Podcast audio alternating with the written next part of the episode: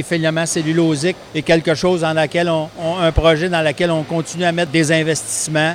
On va rentrer dans la phase 2 parce que le projet initial là, est terminé de 43 millions. On rentre dans la phase 2 de pré-commercialisation.